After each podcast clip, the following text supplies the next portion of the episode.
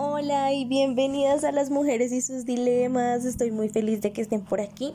El día de hoy les voy a hablar de un tema que lo nombré El amor está mal vendido. Y amigas, compañeras, parceritas, piensen, no sé, en ese cuento o en esa película de Disney que ustedes amaron porque el príncipe rescató a la princesa y porque ustedes estaban felices porque ustedes querían a su príncipe azul. pues no sé, yo recuerdo... Eh, mucho un cuento de los hermanos Green eh, de un tipo que estaba buscando a la princesa y eh, le dijo a ella como yo te espero y después de eso pasaron muchos años y él era un hombre barbudo pero ella lo esperó y bueno fue feliz él ya se convirtió en la reina punto.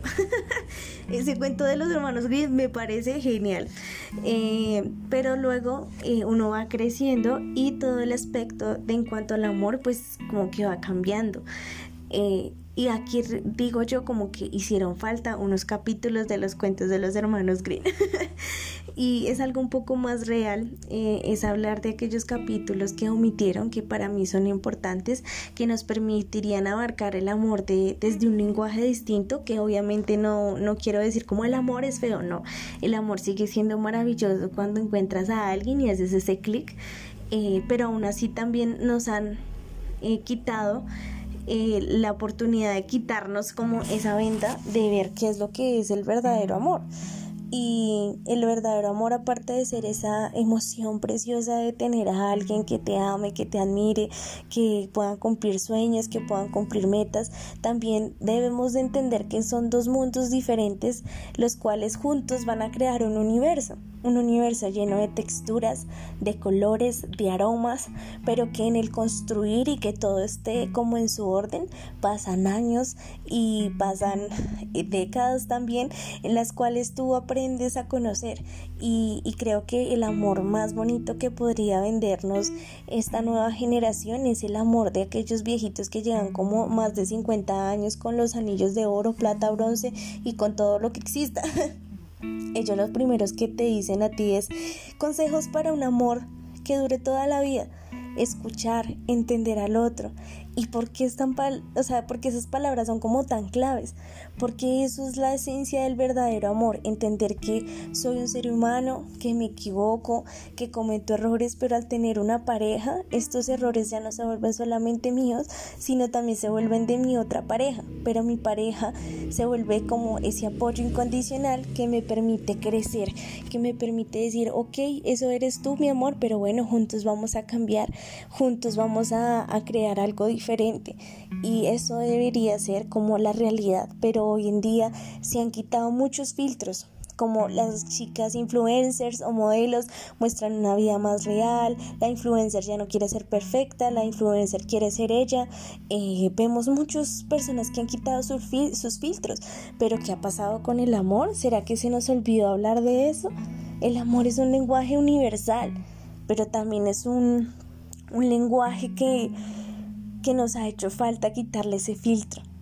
Hay veces vemos personas eh, en Instagram, no, y uno, ay, pero es que yo quiero esa relación, pero nadie sabe qué pasa detrás de esa cámara apagada, nadie sabe lo que pasa detrás de esa cena romántica.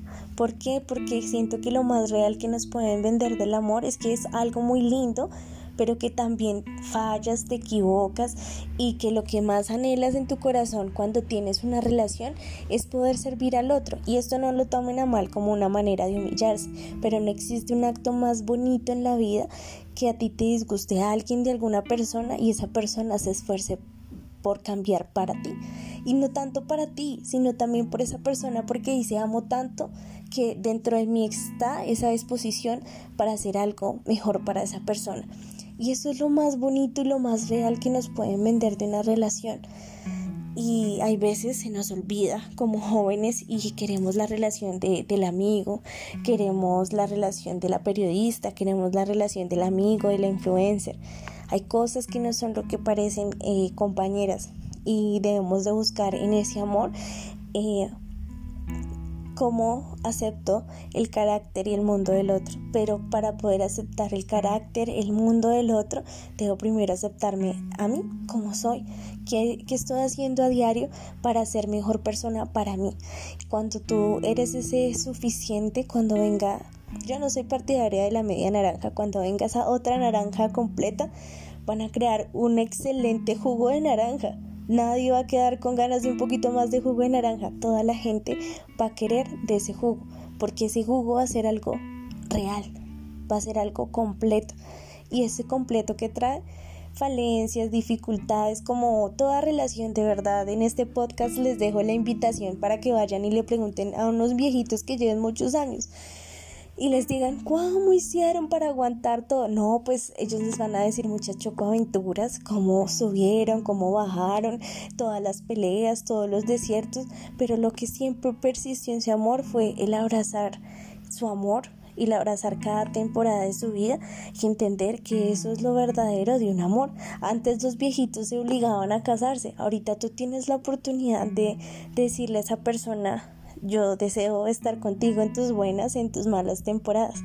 Y siento que eso es lo que deberíamos vender.